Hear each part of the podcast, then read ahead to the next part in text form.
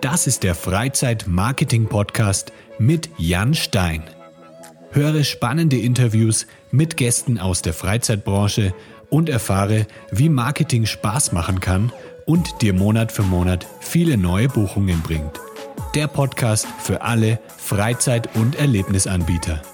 Lass uns dafür sorgen, dass deine Buchungen durch die Decke gehen.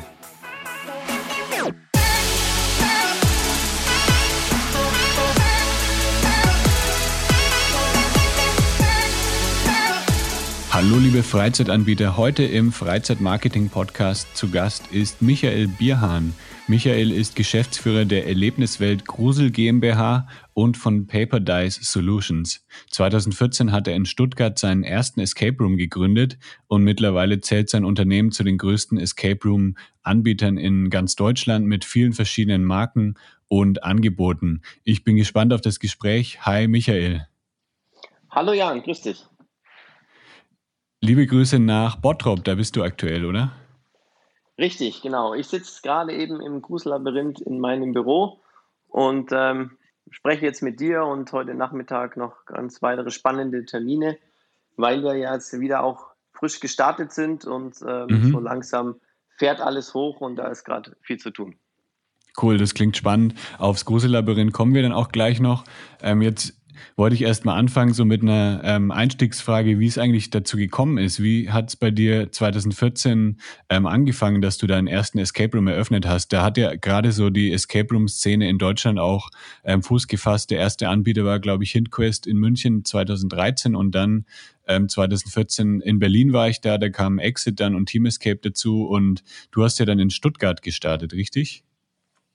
Richtig, also nach verschiedenen ähm, Statistiken bin ich der ähm, dritte Anbieter in Deutschland gewesen, der ähm, ja. gestartet hat. Wir haben ähm, gestartet im Januar 2014 mit den Vorbereitungen und haben dann am 10. März 2014 eröffnet.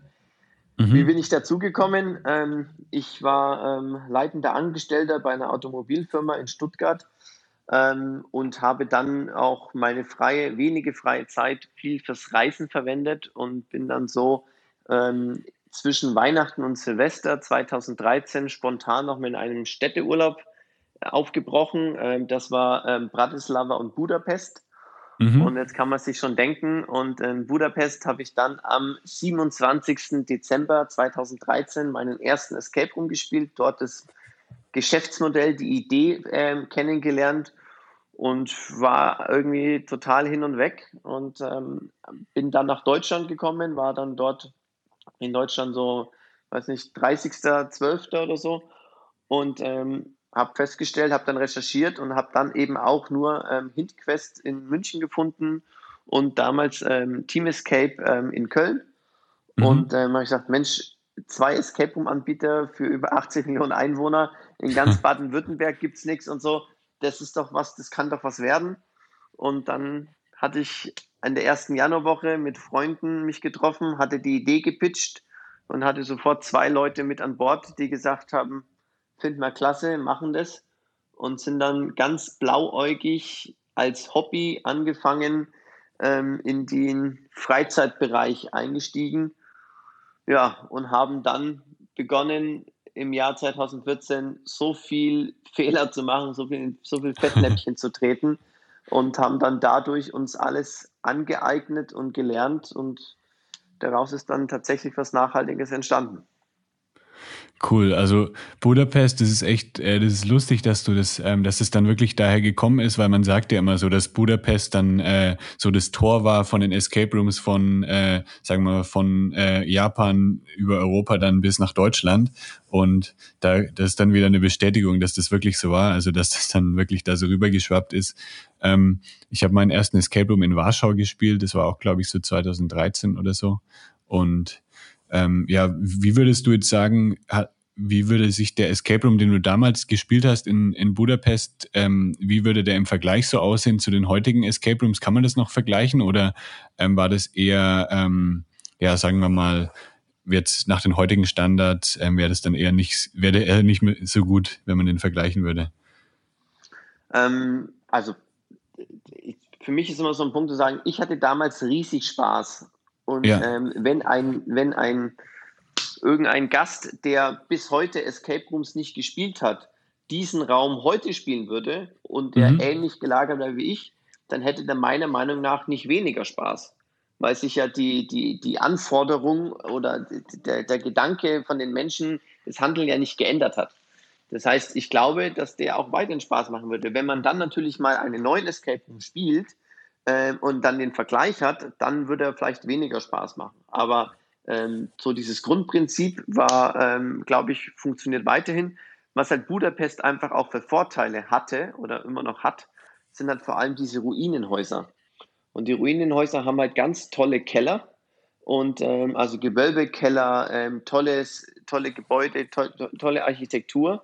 Und dort einen Escape Room reinzubauen, hat natürlich schon mal gleich einen anderen Flair, als so wie die in Deutschland gestartet sind, die meistens irgendwelche Büroflächen genommen haben, ja. mit quadratisch weißen Wänden und irgendwie noch einer abgehängten Decke. Und ähm, deswegen sind die so von der Grundkulisse her, hatten die natürlich einfach auch Vorteile, die meiner Meinung nach die ersten Escape Rooms in Deutschland, also ich erinnere mich da an Hinquest in München, es war ein Bürogebäude, ähm, einfach nicht hatten. Und ähm, von daher ähm, würde ich sagen, die machen, würden den Leuten immer noch Spaß machen, aber natürlich nicht den Gamern, sondern vielleicht einfach einer ganz normalen Freundesgruppe, die bisher noch mit Escape Rooms nichts zu tun hatte. Ja, ja, das ist auf jeden Fall cool, wenn man da schon von vornherein so ein ähm, schönes Setting hat. Also wenn der Raum einfach schon an sich ähm, was zu bieten hat. Das ist ja, ähm, habe ich jetzt auch wieder gemerkt, im, ich war jetzt in Berg, im Bergwerk in Recklinghausen beim Daniel Steinbach bei Verschlusssache und es ist natürlich auch total krass, weil der einfach ein Escape Room in dem Bergwerk gebaut hat oder dann auch in Alman Park zum Beispiel in Gelsenkirchen, die haben ja auch dann eine Wahnsinnskulisse, die haben Wahnsinnsräume dort, die an sich schon irgendwie was hergeben.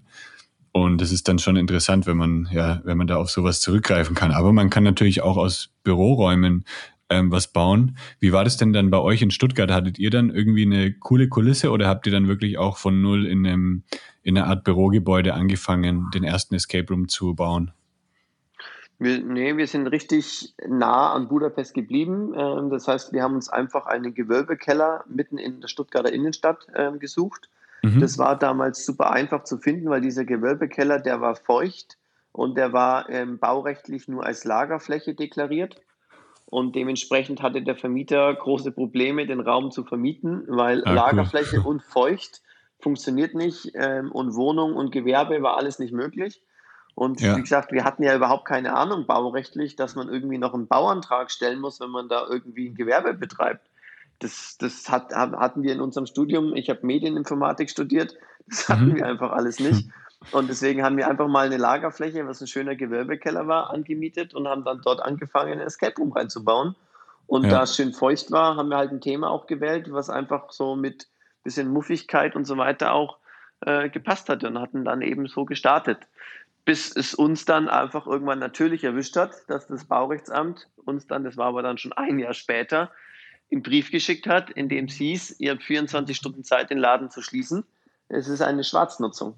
Und okay. so haben wir dann natürlich auch gelernt zu sagen, okay, man kann nicht einfach irgendwo ein Geschäft aufmachen, sondern da äh, muss man sich ein paar Sachen halten, was wir damals alles nicht wussten. Unterm Strich haben wir gerade dadurch natürlich viel, viel gelernt. Mhm. Ich glaube, ich habe jetzt bis zum heutigen Tag weit über 20 ähm, Bauanträge für Escape Room-Nutzung ähm, begleitet beziehungsweise selber durchgeführt. Und jetzt langsam ist es halt eine absolute Routine. Aber ähm, da muss man natürlich auch erstmal reinwachsen, wo ja auch heute noch ähm, Gründer von Escape Rooms immer wieder auch ähm, dran scheitern oder große Probleme haben, dass sie baurechtlich alles genehmigt bekommen. Ja, ja, das ist echt spannend, dass du das erwähnst. Also es ist ja wirklich so, ähm, dass ihr dann ins kalte Wasser gesprungen seid und jetzt heute die Escape Room Anbieter, die haben natürlich dann auch viel mehr Möglichkeiten, sich vorher schon in, zu informieren. Die haben, es gibt ja so viele ähm, Hilfen dann, also ob online oder dann halt auch in der Community, wenn man sich mit anderen Anbietern austauscht oder auch den Escape Room Verband, da kann man sich ja dann auch bestimmt Infos einholen. Aber klar, irgendjemand musste natürlich den Anfang machen und dann ist erstmal alles austesten. Das ist äh, ja cool, dass ihr das einfach so gemacht habt damals und dann halt damit dann auch Erfolg hattet. Aber dieser Escape Room, ähm, den habt ihr dann komplett geschlossen oder konntet ihr den dann irgendwie später wieder eröffnen mit einem mit einem richtigen ähm, Bauantrag dann?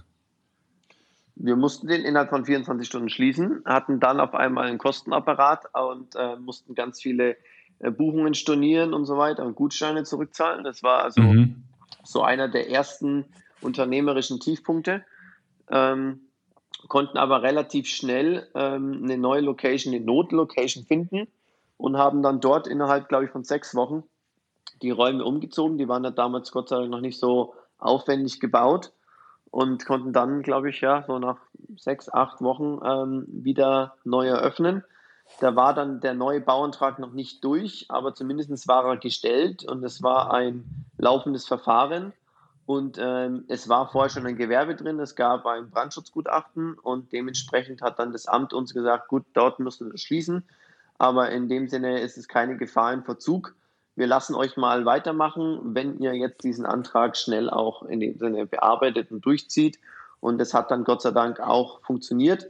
Wobei auch das natürlich, das war der erste Bauantrag ähm, für Escape Rooms in ganz Baden-Württemberg mhm. und natürlich auch für die Stadt Stuttgart. Und auch da war natürlich wieder Pionierarbeit notwendig, äh, zu sagen, wie stuft man denn das ein? Weil es gibt natürlich keine, also in, in keiner Liste, in kein Protokoll von irgendeiner Bauordnungssitzung gab es Escape Rooms. Ähm, und ich muss sagen, auch die anderen in München zum Beispiel, die waren halt baurechtlich einfach auch nicht genehmigt. Also ich, vielleicht oder wahrscheinlich hatte ich sogar das erste baurechtliche Verfahren in Deutschland, ähm, ich weiß es nicht, weil wir uns da nie ausgetauscht haben mit diesen, ähm, ja. so diesen ähm, Gründern in der Startphase. Aber ähm, das war natürlich dann auch nochmal ähm, harte Arbeit, das dann auch irgendwie so durchzubringen, dass man auch tatsächlich auch irgendwie wirtschaftlich betreiben kann. Bei den Behörden gibt es ja jetzt schon irgendwie so eine Definition für Escape Rooms, weil ich habe jetzt auch während der Corona-Krise immer wieder gehört, dass dann Escape Rooms teilweise immer noch so als Spielhallen oder so einfach eingestuft werden. Ja, also es, also tatsächlich ist es kompliziert, ähm, liegt ein bisschen am Föderalismus zu sagen, äh, Landes, also die Bauordnungen, die sind äh, Landessache, deswegen heißt es auch Landesbauordnung. Und jedes Land hat halt unterschiedliche Gesetze, also zum Beispiel Fluchtwegsbreite in Bayern ist ganz anders wie in Baden-Württemberg. Mhm. Ähm, und dann in dem Sinne, nachdem das Regelwerk bundeslandbezogen ist, ähm, interpretiert jedes Baurechtsamt, also jede Stadt oder die Behörde der Stadt, die ähm, Richtlinien nochmal anders. Deswegen ist es tatsächlich in einem einen Bundesland leichter wie in dem anderen. Aber ähm, es gab nach dem Thema mit, ähm, mit dem Unglück in Polen und den Folgen und äh, dann auch unserer Verbandsarbeit gab es dann auch eine oder auch verschiedenen Klagen, ähm, gerade im, im NRW-Raum, ähm, gab es dann auch eine Bauministerkonferenz, wo alle Bauminister der ganzen Bundesländer zusammenkommen und dann tatsächlich mal Escape Rooms auf der Tagesordnung hatten. Ja. Und dann auch eine Empfehlung an alle Baurechtsämter in Deutschland herausgegeben haben, wie sie mit Escape Rooms umgehen sollen. Und dieser Empfehlung folgen sehr viele ähm, Baurechtsämter inzwischen. Man kann gerade auf dem Land nochmal, auch wenn man die Leute dann vielleicht persönlich kennt oder irgendwie Wahlkampf ist oder sonst irgendwas, da gerne auch nochmal versuchen da was Ausnahmen zu kriegen, gibt es immer noch, aber so, es gibt jetzt eben eine Basis, an der man sich richtet und das ist richtig, das sind Vergnügungsstätten. Okay. Ähm, und damit sind wir in der Kategorie, also es gibt bei Vergnügungsstätten gibt es verschiedene Kategorien ähm, oder verschiedene Ausprägungen, aber tatsächlich, wir sind in dem Bereich von Spielhalle, Bordell und so weiter. Ähm, weil sie einfach keine andere Kategorie gefunden hatten, wo sie sagen, da passen wir super rein, weil wir natürlich auch ähm, wir haben, also die Gruppen kommen abends, die kommen am Wochenende, die sind manchmal alkoholisiert. Mhm. Ähm, dann sind die Themen irgendwie auch schwierig. Also die Escape Room-Themen ist halt so, dass halt einfach die Behörden, wenn es um, um Mord und Sachen geht, dann möchten die es halt vielleicht nicht hin, neben dem Kindergarten haben oder ja. neben irgendwie in, in, Wohnhäusern, wo dann jede Stunde irgendwie 30 Leute anreisen und wieder abreisen und so. Und deswegen haben die dann gesagt, gut, wenn wir es als Vergnügungsstätte definieren, dann wird es nicht in Wohngebieten oder in Mischgebieten kommen, dann ist es so separater Bereich und dann sind wir auf jeden Fall auf der sicheren Seite. Und ähm, dagegen kämpfen viele Escape Room-Anbieter, weil natürlich Vergnügungsstätten stadtplanerisch nicht überall zugelassen sind. Das heißt, du kannst ja. die beste Location haben, das beste Sicherheitskonzept haben, alles. Wenn die Stadtplanung sagt, in diesem Gebiet möchte ich keine Vergnügungsstätte haben, hast du keine Chance. Und da mussten ja viele Anbieter dann auch ähm, schließen, als das dann auch so ähm, als Richtlinie auch rauskam. Jetzt habt ihr euch in den letzten Jahren ähm, von dem einen Escape Room ja zu einem der größten Escape Room Anbieter in ganz Deutschland entwickelt. Also da sind jetzt wahnsinnig viele Marken auch dahinter ähm, und viele verschiedene Anbieter in, in unterschiedlichen Städten. Kannst du das mal so ein bisschen zusammenfassen, wie sich das dann entwickelt hat, ähm, auch mit der Paper Dice Solutions dann und mit den anderen Marken, die ihr jetzt so in Deutschland habt? Ja, sehr gerne. Ähm, ja, tatsächlich, also ähm, ich hatte dann mit Exit Games ähm, Stuttgart gestartet und ähm, das war dann halt auch so eine Goldgräberstimmung. Man hatte wirklich auch ähm, gute Umsätze gemacht und konnte auch Geld damit verdienen. Und dann war so eine Phase, so Mitte oder Ende 15, Anfang 16, dass man halt gesagt hat, man muss expandieren und man hat sich so um die Wette um, äh, gest, äh, äh, gestritten, in welche Städte man geht. Und ähm, dann bin ich da auch schnell gewachsen, hatte dann, glaube ich, schon zehn Escape Rooms in Stuttgart laufen, weil ich ja das mhm. Bauamt kannte und ähm, Konzepte kannte und dann einfach, das war dann also ein nach dem anderen eröffnet und die wurden immer mehr, die Buchungen. Ähm, und dann bin ich auch in eine andere Stadt gegangen, dann habe ich Kaiserslautern einen alten Anbieter, also einen ehemaligen Anbieter, der dort war, dann ähm, übernommen, weil der aufgeben wollte. Es ist ihm zu viel geworden, das Telefon zu bedienen und auch da, also ein Stück weit, also es war zu hohe Nachfrage, dass es irgendwie nebenbei handeln konnte. Und ich hatte damals auch noch mit der Exit Ventures gestartet, ähm, weil ich gesagt habe, wer baut mir denn diese Escape Rooms? Es gab einfach damals keine Dienstleister. Und dann habe ich gesagt, na gut, dann muss ich halt meine Produkte selber bauen. Und wenn ich schon anfange, mir die Maschinen zu kaufen und dann auch äh, Personal einzustellen, warum ja. baue ich dann nicht auch für andere? Weil die anderen müssen noch das gleiche Problem haben.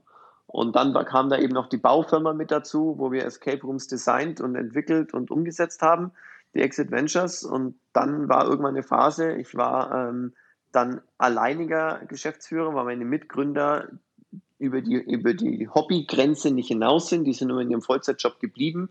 Das heißt, ich habe das alles alleine gemacht und irgendwann war das sozusagen, das ist alles auf mich konzentriert, wenn ich mal krankheitsbedingt ausfalle oder ähm, wenn irgendwie, ähm, ja, irgendwie es mir zu viel wird, wie gehe ich dann damit um? Und dann hatte ich eben versucht, ähm, mir jemanden reinzuholen. Also wir hatten damals schon über eine Million Umsatz gemacht. Mhm. Ähm, und habe gesagt, ich möchte dann irgendjemand reinholen, der mich da unterstützt und hatte dann Geschäftsführer ausgeschrieben und ich hatte halt einfach nur ähm, entweder wirkliche Geschäftsführerbewerbungen gehabt, die irgendwie so 120.000 Euro plus Dienstwagen und Sekretärin haben wollten, ähm, oder irgendwelche Studienabgänger, die gemeint haben, ich führe mal eine Firma. Und das hat halt beides nicht gepasst. Und ähm, Escape Room Gründer oder die, die sich damit auskannten, die waren ja alle auch selbstständig. Und ähm, die wollten also da nicht irgendwie sich anstellen lassen. Und dann war schnell klar, das funktioniert nicht, ähm, dass ich da irgendwie mir einen Geschäftsführer mit dazu hole, und dann kam die Idee auf zu sagen, man muss sich einfach mit einem anderen erfolgreichen Escape Room Anbieter zusammentun, also ein mhm. Stück weit fusionieren ähm, oder ein Joint Venture gründen, gründen und dann ähm, kann man das alles zusammenlegen.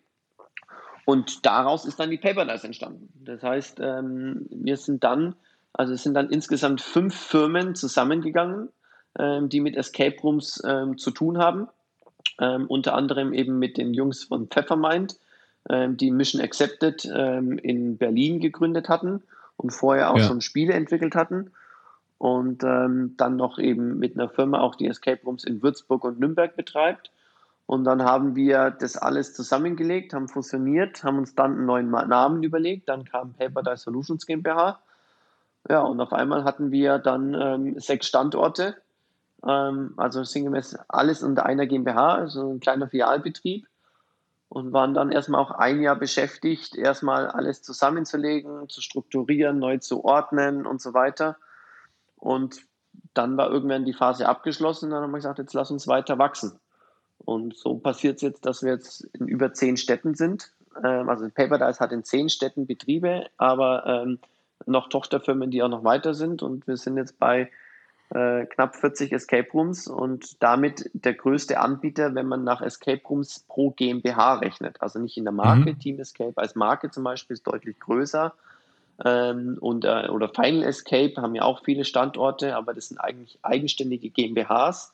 Wenn man wirklich so nach, zu sagen, in einer Firma ähm, sind wir nach unserem Kenntnisstand die Firma, die die meisten Escape Rooms betreibt.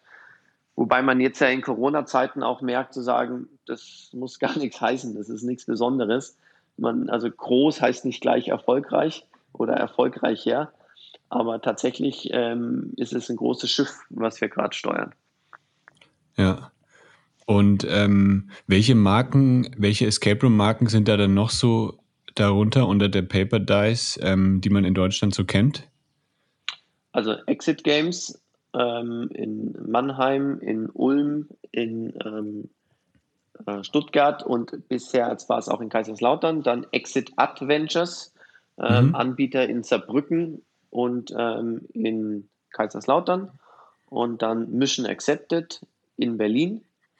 Dann die Exit Ventures, die Baufirma, die Escape Rooms baut, mit Sitz in Stuttgart. Und dann noch ähm, Business Elephant, ähm, die Marke für mobile Corporate Escape Games, gerade für Unternehmen mit dem Ansatz durch Gamification und Wissensvermittlung und ähm, so einfach Escape Rooms mit Mehrwerten anzubieten ähm, für Recruiting, für Wissensvermittlung, für äh, Produktplatzierungen und so weiter.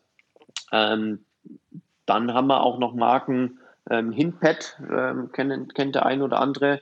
Ähm, das ist eine Spielsteuerungssoftware für Escape Rooms. Ähm, die ist noch bei uns. Ähm, dann haben wir ähm, Rallenge, ähm, das ist ein Wortspiel zwischen Rallye und Challenge. Ähm, das ist eine Software ähm, für Outdoor Stadtrallies. Kann man sich auch im App Store runterladen und einfach mal ganz unverbindlich anschauen. Darüber steuern wir unsere ähm, Stadtrallies, die wir auch in jedem Standort mit anbieten. Und ähm, genau, und die anderen Marken sind dann eher noch in Tochterfirmen, wie jetzt zum Beispiel das Gruselabyrinth ähm, oder der Zechentreff. Das ist ein Biergarten am Gruselabyrinth. Also da geht es mhm. schon eher breiter dann. Dann ist es gar nicht mehr nur noch Freizeitbereich. Ähm, oh, aber auch zum Beispiel bei ähm, Enigmania in Duisburg, ähm, da sind wir auch beteiligt. Also es ist tatsächlich eine Markenwelt, die sehr breit ist und ohne Corona wäre das wahrscheinlich auch schon alles neu geordnet geworden und man hätte ein Rebranding gemacht. Man hatte so viele tolle Pläne, ähm, die dann jetzt leider halt alle durchkreuzt wurden. Ja.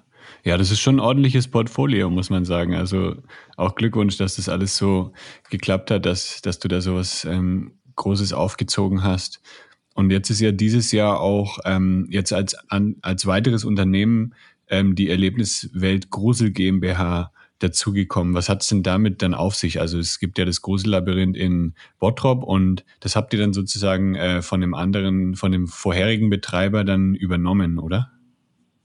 Genau, also wir als Paper Dice waren auch, ähm, also hatten ähm, ein sehr starkes ähm, viertes Quartal 2019 und ähm, hatten wirklich auch ähm, gute Reserven auf der ähm, ja, auf dem Konto und ähm, wollten einfach weiterhin expandieren, ähm, hatten ja auch schon in der Geschichte zwei Anbieter übernommen ähm, und wollten einfach das Filial jetzt weiter ausbauen, weil wir einfach auch die Prozesse und die Manpower hatten. Wir sind ja inzwischen ähm, drei Geschäftsführer in der Paper haben uns das gut aufgeteilt und strukturiert ähm, und wollten einfach im Escape Room Bereich weiter expandieren und haben dann aus den Medien erfahren, dass das Grusellabyrinth ähm, in Bottrop in die Insolvenz gegangen ist, vor Corona, mhm. nämlich am 30. Januar 2020.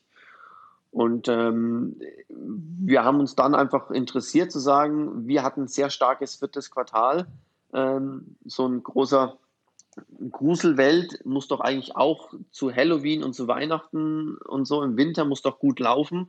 Warum meldet man im Januar ähm, eine Insolvenz an. Wenn man es im Sommer macht, dann würde man es irgendwie noch verstehen, aber es war sehr ja. antizyklisch, was dann unser Interesse geweckt hat, sich damit auch auseinanderzusetzen, um auch möglicherweise aus Fehlern zu lernen. Und ähm, haben uns dann halt auch, wir waren alle noch nicht vor Ort, hatten uns dann auch damit auseinandergesetzt, haben ähm, die Webseite studiert, ähm, sind dann hingefahren, haben das entsprechend uns angeschaut und waren soweit auch ähm, begeistert, was dort geboten wird, mit welcher Leidenschaft dort auch in einem sehr historischen Gebäude auf über 6000 Quadratmeter ähm, Erlebnisse wow. angeboten werden. Ähm, und dann, wie der Zufall will, hat uns ähm, eine vom Insolvenzverwalter beauftragte Wirtschaftskanzlei hat uns aktiv angeschrieben mhm. weil sie durch eine Online-Recherche entdeckt hat, zu sagen, gut, die äh, Paradise hat eine gewisse Größe. Das wäre denkbar, dass die diesen Betrieb übernehmen und fortführen und halt mit, mit frischem Kapital und mit, mit Ressourcen und äh, Prozessen dann auch auf die Erfolgsspur bringen. Ja. Und da wir dann angesprochen wurden, haben wir natürlich gesagt, ja, grundsätzlich ja, schickt mal Informationen. Und so war man dann in dem Sinne in diesem Bieterverfahren dann einfach auch mit drin. Und das heißt, wir sind da auch eher ein bisschen zufällig reingerutscht. Und ja, und dann hat man weiter das alles durchleuchtet, hat versucht zu verstehen, was schief läuft oder was man besser machen könnte, versucht das Geschäftsmodell zu verstehen. Das ist ja ein zertifiziertes Theater. Ähm, da sind über 100 Solo-Selbstständige gewesen. Ähm, letztes Jahr ähm, über 2 Millionen Euro Umsatz gehabt und äh, also in 2019. Und das war dann einfach sozusagen, okay, krass, was dort ist. Ähm, unheimlich viele mit Darstellern gearbeitet, mhm. ähm, tolle Erlebnisse gehabt und dann haben wir uns das alles angeschaut und waren aber auch vorsichtig, haben gesagt haben, ja, wissen wir noch nicht. Und dann kam Corona. Und Corona hat ja wie bei allen irgendwie hm. sämtliche Planungen und Sachen alles durcheinander geworfen. Und das Ergebnis war dann, dass wir ähm, auf einmal die letzten im Bieterverfahren waren. Also so äh, der Lockdown vom Grusellabyrinth war am 17. März. Also der Betrieb, muss man sagen, nach der Insolvenz ist ganz normal weitergelaufen, wurde vom Insolvenzgeld, ähm, ähm, wurden die, wurde das Personal und so weiter gezahlt, weil der Anbieter eben gesagt hat, wenn ich es weiter, äh, der Insolvenzverwalter, wenn ich es weiterlaufen lasse, habe ich eine viel höhere Chance, den Betrieb als Ganzes zu verkaufen, wie wenn ich den Betrieb einstelle, dann äh, schade ich auch dem Unternehmenwert und damit hole ich nicht das Maximale für die Gläubiger raus. Das heißt, der Betrieb lief ganz normal weiter, uneingeschränkt, ähm, bis dann der Corona-Lockdown kam. Okay. Und ähm, drei Tage nach dem Corona-Lockdown war dann eigentlich schon so, jetzt man, muss man verbindliches Angebot abgeben. Und ähm, da waren wir nur noch der Einzigsten im Rennen und dann haben wir uns zusammengesetzt und gesagt, okay, was kann Corona für Auswirkungen haben? Wie lange kann das dauern? Und wir wollten ja sowieso einiges ändern. Wir wollten andere Prozesse implementieren. Wir wollten von der Paperdice unsere IT-Systeme, also von Buchungssoftware über Personalverwaltungssoftware, über verschiedene Schnittstellen, wollten das alles implementieren. Haben gesagt, Mensch, dafür, wenn wir dafür ein bisschen Zeit kriegen, ohne Kundenverkehr das auch umzusetzen, das ist ja eigentlich gar nicht schlecht. Und wenn eh hm. jeder Freizeitanbieter zumachen muss, also jetzt Ende März, Anfang April, dann verlieren wir auch keine Kunden, weil die können ja auch nirgendwo anders hingehen. Ja. Und dann haben wir ein entsprechendes Angebot abgegeben, ähm, was durchaus ja mutig war, zu sagen, in Corona Lockdown einen Freizeitbetrieb zu übernehmen. Das ist schon ein Risiko, und haben, ja. Und haben dann ähm, den Zuschlag bekommen und so wurden wir dann zum 1.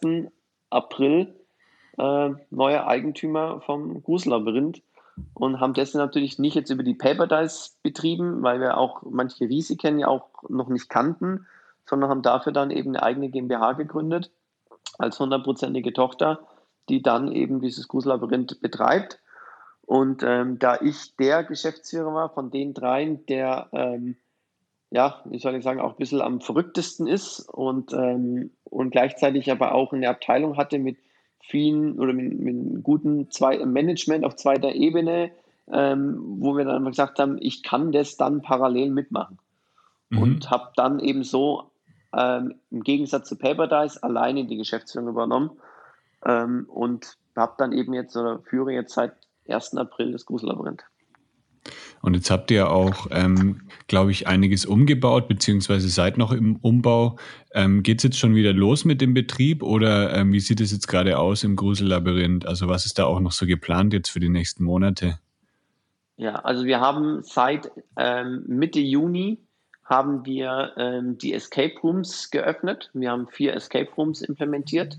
Mhm. Ähm, zwei Horror Escape Rooms, ein Familien Escape Room, ein Kinder Escape Room. Ähm, die laufen seit Mitte Juni. Ähm, dann kam auch relativ schnell eine Autorallye dazu. Also wir haben uns natürlich auch aus unserem Baukasten oder Spielekasten von der Paper Dice natürlich auch bedient. Ja. Und auch in unserem Netzwerk und ähm, haben jetzt dann eben Stück für Stück die Attraktionen geöffnet. Und jetzt hat nächste Woche Dienstag äh, zum 1. September eröffnen dann wirklich alle Attraktionen wieder. Das heißt, ab 1. September hat das Gruslabyrinth ähm, voll geöffnet mit allen Attraktionen, die es anbieten kann. Natürlich mit eingeschränkten Kapazitäten. Mhm. Ähm, klar, das ist vom äh, Hygienekonzept her und vom Gesundheitsamt her so vorgeschrieben. Ähm, und das ist nicht wenig. Also wir sprechen von weniger wie 20 Prozent der Kapazitäten, die wir ursprünglich oder das Grußlabyrinth ursprünglich hat, dürfen wir in Corona-Zeiten ähm, anbieten oder rausgeben, mhm. weil ich meine, Grußlabyrinth ist was für, für Massenveranstaltungen. Also hier sind halt auch mal drei, vier, 5.000 Leute normalerweise auf dem, ähm, auf dem Gelände. Also jetzt nicht gleichzeitig, aber auf den Tag verteilt. Und, ähm, und da sind wir natürlich weit, weit weg. Wir dürfen maximal 500 Leute aufs Gelände. Okay. Lassen. Aber ist es dann so, dass ihr die Kosten theoretisch schon decken könnt oder ist es jetzt dann erstmal auch ein Minusgeschäft, solange die, ähm, diese Regeln noch greifen? Ähm, Im Moment ist es noch ein Minusgeschäft, was ehrlich gesagt so nicht geplant war. Also äh, man, wir haben einfach, oder auch ich, habe äh, federführend im März und April mir nicht vorstellen können, dass die Freizeitbranche so lange am Boden ist und auch in die beginnende Hochsaison, also in den Herbst hinein, einfach noch nicht sich zurückgekämpft hat. Im Gegenteil, weiterhin mit Maskenpflicht und, ähm, und Begrenzungen zu kämpfen hat. Das, ich konnte mir das wenige Wochen nach dem Lockdown nicht vorstellen, weil ich gesagt habe, das, das, das würde alles, das würde den ganzen Freizeit-Event-Bereich, würde das ja alles das Genick brechen. Mhm. Und ich meine, viele konnten sich ja nicht vorstellen, dass da was da passiert. Und ähm, das war natürlich jetzt im Nachgang wahrscheinlich auch eine Fehleinschätzung, weil es einfach viel, viel länger dauert und damit auch viel, viel mehr Geld kostet, als wir ursprünglich auch ähm, geplant hatten. Ja. Ja, auf jeden Fall. Also ähm, man sieht es aber trotzdem auch jetzt bei anderen Escape Rooms zum Beispiel, bei vielen meiner Kunden auch, dass die Buchungszeit jetzt wieder ähm, einigermaßen nach oben gegangen ist. Da ist natürlich dann noch mal ein Unterschied, weil das sind ja immer nur ja so fünf, sechs Leute, die das spielen gleichzeitig und bei euch halt, sind es halt ganz andere Zahlen, wenn man da von, von 500 Leuten spricht und das noch äh, wenig ist. Also das ist natürlich dann schon ja noch mal eine andere, äh, ja eine andere Welt eigentlich bei euch. Ähm, mit, ja, mit solchen großen Unterschieden, sage ich mal. Das, das merken wir auch. Wir haben ja, ähm, also wir haben natürlich gute Zahlen in der Paper Dice und wir können sagen, mhm. unsere Standorte in der Paper Dice sind im Schnitt ähm, über oder haben jetzt einen Corona-Abschlag oder einen Rückgang, der jetzt inzwischen weniger wie 50 Prozent ist. Also ja. anders formuliert, wir haben wieder ungefähr 50 Prozent oder ein bisschen mehr der Auslastung wie gleiches Jahr vor Corona, äh, gleicher Monat äh, des Vorjahres. Äh, das heißt, wir beginnen wieder in eine Erholungsphase reinzukommen. Äh, das ist noch immer noch nicht, dass man damit Geld verdienen kann. Ähm, aber es ist ein klarer Trend erkennbar, weil man natürlich sagen muss, Escape Rooms mit einer kleinen geschlossenen Gruppe ist natürlich was ganz anderes, wie du schon richtig gesagt hast, wie eine Theaterattraktion, wo ähm, 25 Leute, ähm, die sich nicht kennen, durch dunkle Gänge ähm, durchgehen und das in 10-Minuten-Takt. Also ja. so dieses, diese eine große Attraktion im Gruselabyrinth, die kann man sich einfach vorstellen wie so, ähm, wie so Hamburg Dungeon, ähm, wo man einfach so durchgeführt wird in, durch verschiedene Räume oder auch Opolum ähm, in Hamburg ist auch sowas ähnliches. Und da ist natürlich zu sagen, mit Abstandsregeln und Desinfizieren und so, da ist natürlich, äh, das sind natürlich andere Herausforderungen, die man hat. Und damit ist natürlich, ja. wissen wir inzwischen, dass sich Escape Room-Konzepte schneller erholen, wie eben Theaterattraktionen.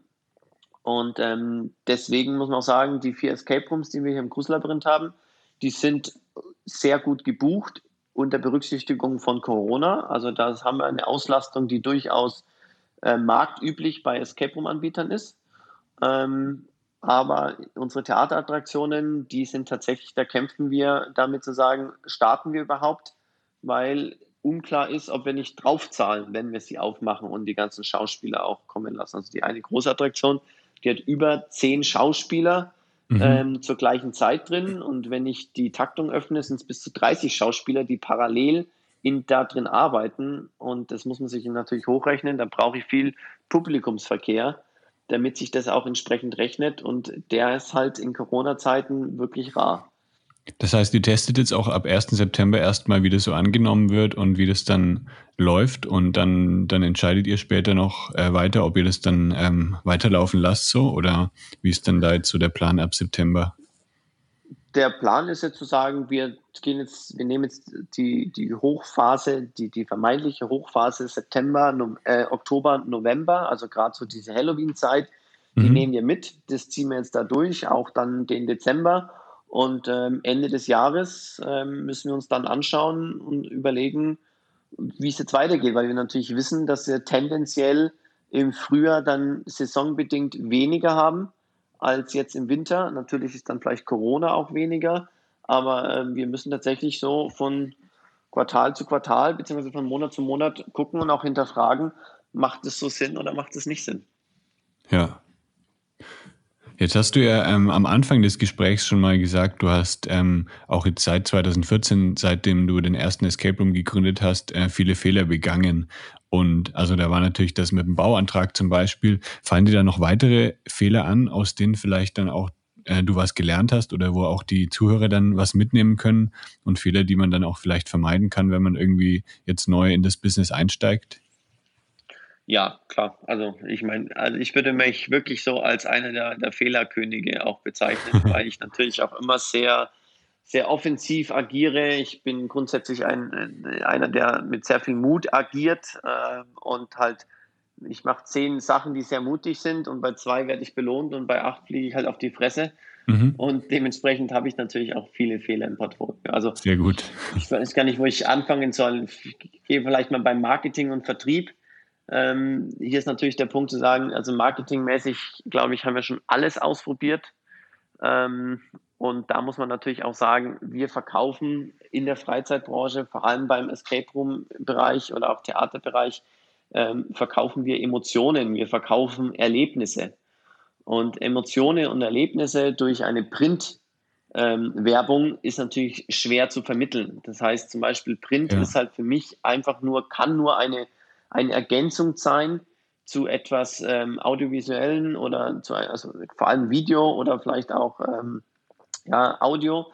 Ähm, aber da ist auch so, das, also meine Empfehlung ist zu sagen, auf Printwerbung kann man wirklich getrost verzichten. Ähm, Printmedien sind auch wirklich immer eher was für noch für eine ältere Zielgruppe. Immer jüngere Leute informieren sich eigentlich über ihre eigenen Newsfeeds und erreichen auch gerade diese ganzen Anzeigen und so nicht mehr. Und ähm, da aber auch die ganzen Medienverlage ja auch wirklich auch selber ums Überleben kämpfen, sind sie natürlich auch im Vertrieb durchaus auch, sag mal, aggressiv oder sehr ähm, backern sehr viel und ähm, mhm. da ist natürlich immer wieder die Versuchung, ach hier Sonderangebot und das, das zu machen.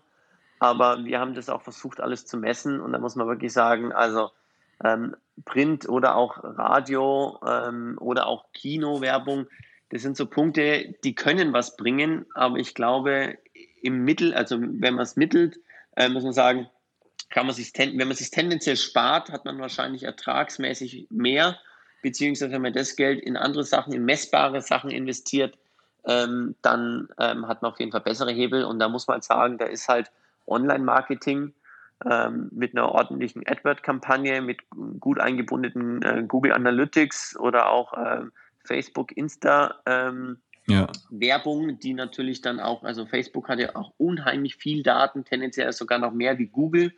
Mhm. Ähm, weil ja auch jedes, alles, was ähm, getrackt wird, also ähm, Insta, Facebook, WhatsApp, das fließt ja alles zusammen auch was da für Datenmengen auch sind und ich kann ja die Zielgruppe gut auswählen und sehe halt dann eben auch, wenn ich es gut einbinde mit Google, äh, Facebook Pixel und so weiter, sehe ich natürlich auch genau zu sagen, was kostet mich ein Ticketverkauf oder ein genau. Ticketkauf.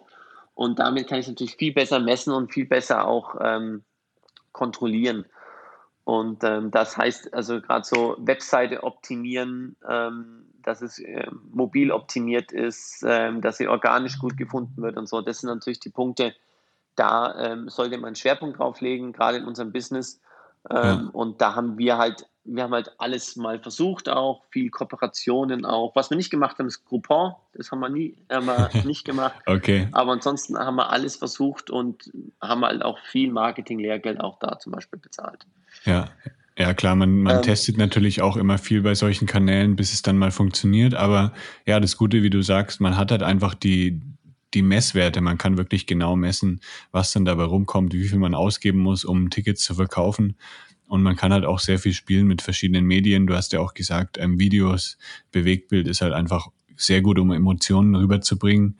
Da würde ich jetzt persönlich auch jetzt ähm, als Empfehlung eben abgeben, dass man wirklich sich professionelle Hilfe holt dabei, ja, natürlich beim Marketing und halt auch bei der, der Videoproduktion zum Beispiel, dass man sich da mal ein Filmteam reinholt, das dann mal einen richtig guten Trailer produziert. Das zahlt sich dann auf jeden Fall auch aus später.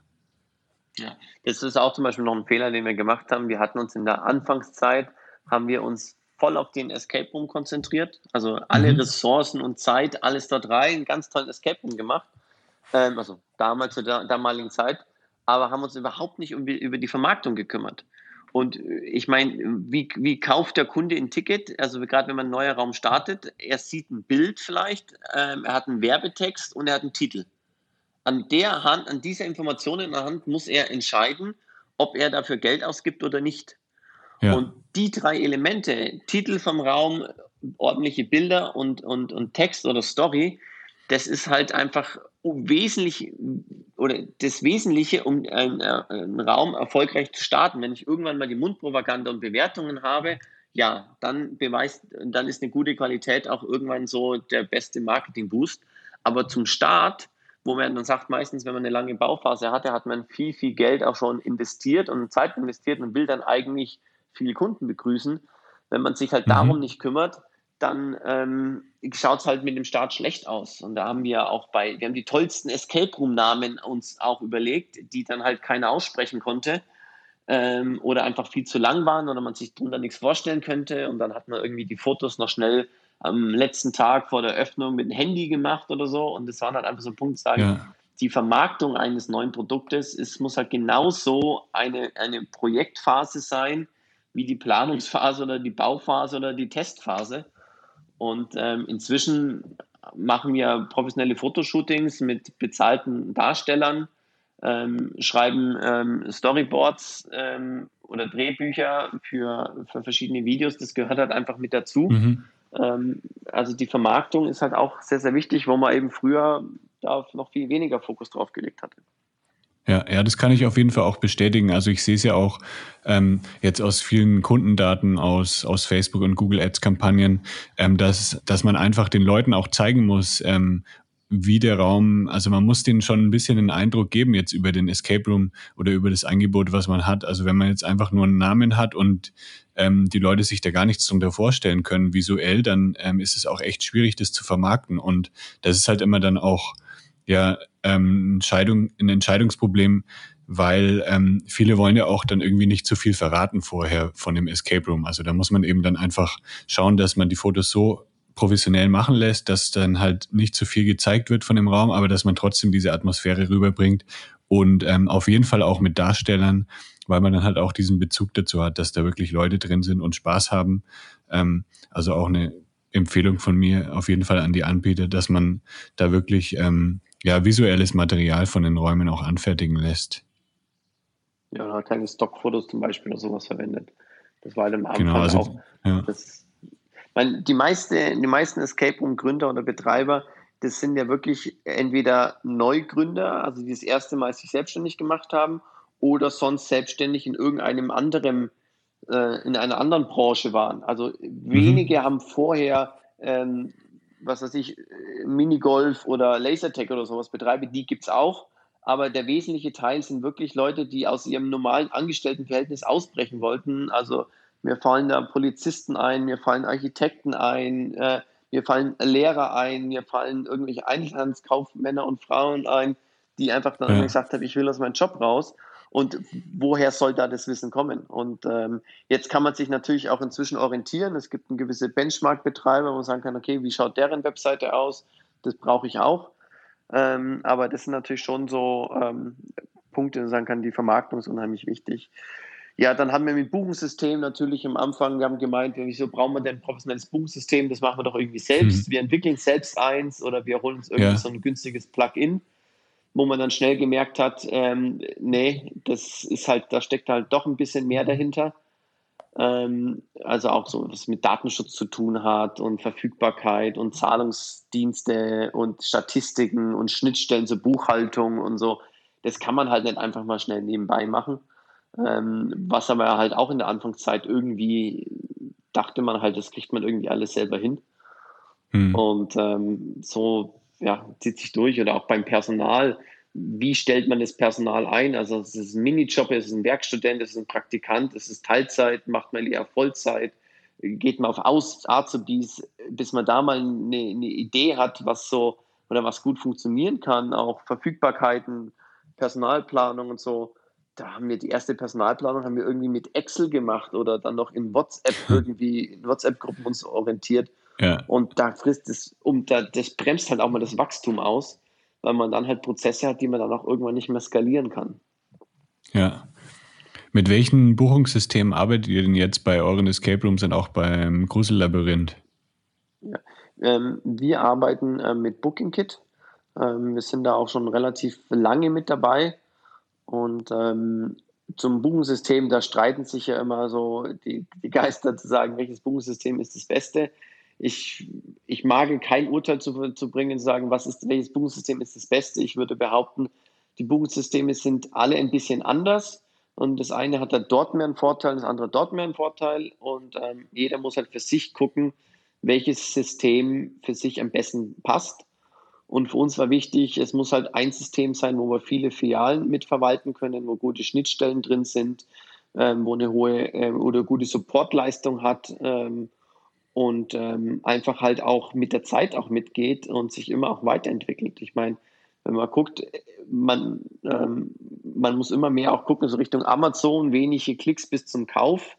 Ähm, das sind natürlich verschiedene auch Verbesserungen des Checkout-Prozesses, die sind natürlich da wesentlich oder auch Usability, ja. mobile Eigenschaften und so. Und da haben wir dann für uns einfach gesagt, da sind wir bei BookingKit gut aufgehoben. Aber natürlich, wir schauen uns auch schon da jedes Jahr natürlich auch an, was sich im Markt da tut. Es tut sich ja einiges. Also von Quinbook über Regiondo, ähm, über Visitate, über DigiNights, über Ticket.io, da gibt es ja viele verschiedene Anbieter. Und man muss sich halt gucken, welches sich da wie weiterentwickelt.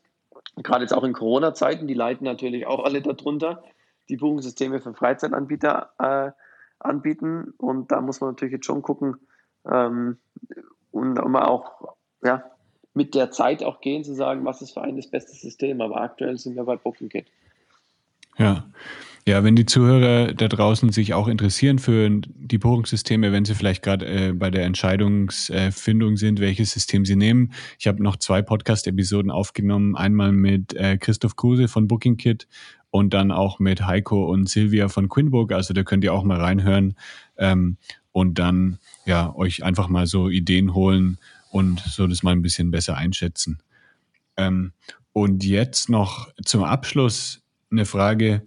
Welche Entwicklungen jetzt aktuell in der Freizeitbranche findest du denn spannend und ähm, wo siehst du dann die Branche auch in den nächsten Jahren? Was könnte das dann auch vielleicht für, für Paper Dice noch bedeuten, wo es dann demnächst hingehen könnte? Ja, ist eine tatsächlich schwierige Frage im Moment. Also ich würde mich als visionäre äh, Person bezeichnen, mhm. aber ähm, im Moment ist es, also ich mag mir kein Urteil zu bilden, weil es ist einfach ja eine Phase, die wir so noch nie hatten. Und wir sind als Freizeitbranche, also Freizeit-Event, Gastrobranche so gebeutelt. Und die Hilfsprogramme, die es gibt, ähm, die sind einfach nicht ausreichend oder man bekommt sie nicht. Zum Beispiel ich im Gruselabyrinth, wir bekommen gar nichts. Ähm, kein Kredit, oh. keine Soforthilfe, weil okay. wir natürlich in Corona oder nach dem Lockdown erst gegründet wurden. Das mhm. heißt, wir haben keine, keine Phase von vor Corona, deswegen sind wir da komplett ausgeschlossen. Und wo sich hin entwickelt, tatsächlich, also diese visionäre Kraft, die fehlt im Moment. Im Moment sind wir immer noch auf dem Modus von Überleben und Schadensbegrenzung ja. betreiben. Also es ist tatsächlich, das hatte ich ja vorhin ganz am Anfang angedeutet, ähm, wir sind relativ groß, ähm, auch was die Umsätze angeht, die Anzahl der Mitarbeiter angeht, aber groß ist nicht gleichzeitig ähm, groß erfolgreich, äh, weil wir natürlich auch ganz anderen Kostenblock haben. Und mhm. da ist natürlich Corona einfach, das ist wirklich wie ein Mähdrescher durch ein, durch ein schön gepflegtes äh, Blumenbeet gegangen. Also da ist halt einfach wirklich sehr viel auch kaputt gegangen und wir wissen noch nicht wirklich, wie es weitergeht und ähm, wie auch jetzt die Beschränkungen weitergehen und wie die Leute darauf reagieren. Also es ist schon, also da jetzt visionär stark zu sein, sagen, wie sich die Freizeitbranche mal weg vom Digitalen und Online-Escape Games und so weiter, also so wirklich diese Freizeitindustrie zum Angreifen, äh, zum Anfassen, wie sich die entwickelt, boah, kann ich, also ich hoffe einfach, dass viele, viele einfach irgendwie diese schwierige Phase überleben. Ähm, ja. ich, um mal eine Zahl zu nennen, ich kenne alleine ähm, 40, also durch ein gutes Netzwerk und da wir auch Escape Room Beratung machen, ähm, auch und Consulting und so weiter. Also es sind knapp 40 Escape Room Anbieter, die schon ähm, aufgegeben haben oder aufgeben werden. Ähm, bei der letzten Erhebung, die der Fachverband mal rausgehauen hatte, da waren wir bei 400 Betreiberfirmen in Deutschland. Das heißt, ja, 10 Prozent haben jetzt schon ja. in Corona, Corona äh, aufgegeben oder werden aufgeben. Und ich muss ehrlich sagen, wenn ich in meinem Unternehmernetzwerk rumfrage, kenne ich keinen, der im Moment schwarze Zahlen schreibt, wenn er seine Kosten normal behalten würde. Also sinngemäß, wenn er sich selber was bezahlt oder wenn er seine Miete voll zahlt mhm. oder so, dann kenne ich keinen, der äh, schwarze Zahlen schreibt. Und ähm, wir haben auch als Escape Room Betreiber oder in der Freizeitbranche nicht die Rücklagen, um das dauerhaft auszuhalten. Wir sind halt jetzt schon nach, es ist halt jetzt ein Jahr, äh, ein halbes Jahr, sechs Monate sind halt schon rum. Ja. Und ähm, das ist wirklich, also man muss auch, ich kann auch ganz ehrlich sagen, die Paper da ist es über den Berg. Also wir haben auch da gezittert, aber wir sind da, wir kommen definitiv durch. Wir wissen aber noch nicht mit welchen Schaden. Aber auch jetzt äh, beim Grusellabyrinth das ist noch ist spannend. Ähm, Gerade Theaterattraktionen, die noch länger ähm, betroffen sein werden. Ich meine, es ist wie jedes andere Theater auch. Ähm, man weiß einfach nicht, wie es weitergeht. Und da dann an, an visionäre Ideen entwickeln, das ist tatsächlich im Moment noch bei mir in weiterer Ferne. Im Moment ist der Modus Überleben und Schaden begrenzen. Ja. Ja, ich hoffe, dass äh, möglichst viele Escape Room-Anbieter das ähm, überleben werden, dass sie über den Berg kommen und dass es mit der Branche dann wieder bergauf geht. Und vor allem jetzt in der, in der Herbst-Wintersaison, dass, dass man da halt dann möglichst viel auch mitnehmen kann und das dann alles vielleicht ein bisschen ausgleichen kann, was jetzt so in den letzten Monaten ähm, ja weniger war.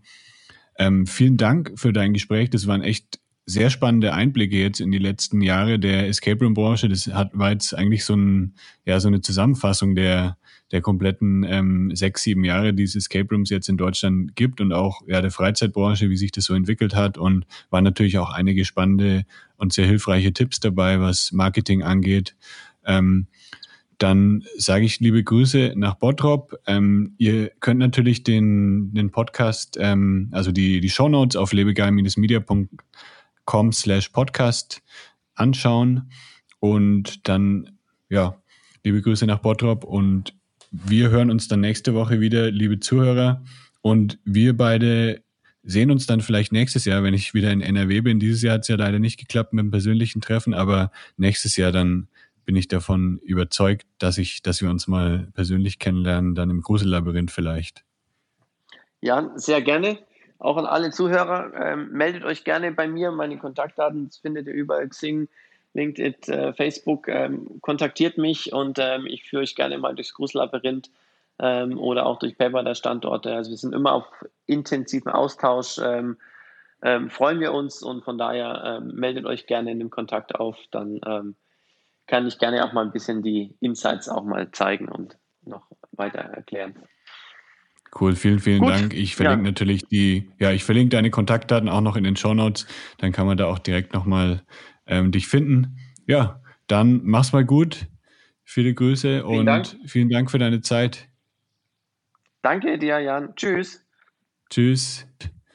Das war der Freizeit-Marketing-Podcast von Lebegeil Media.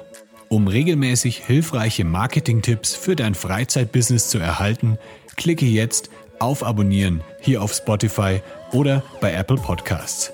Möchtest du mehr Buchungen für deine Freizeitaktivität erzielen? Dann suche dir einfach einen Termin für ein kostenloses Kennenlerngespräch auf lebegeil-media.com/termin aus.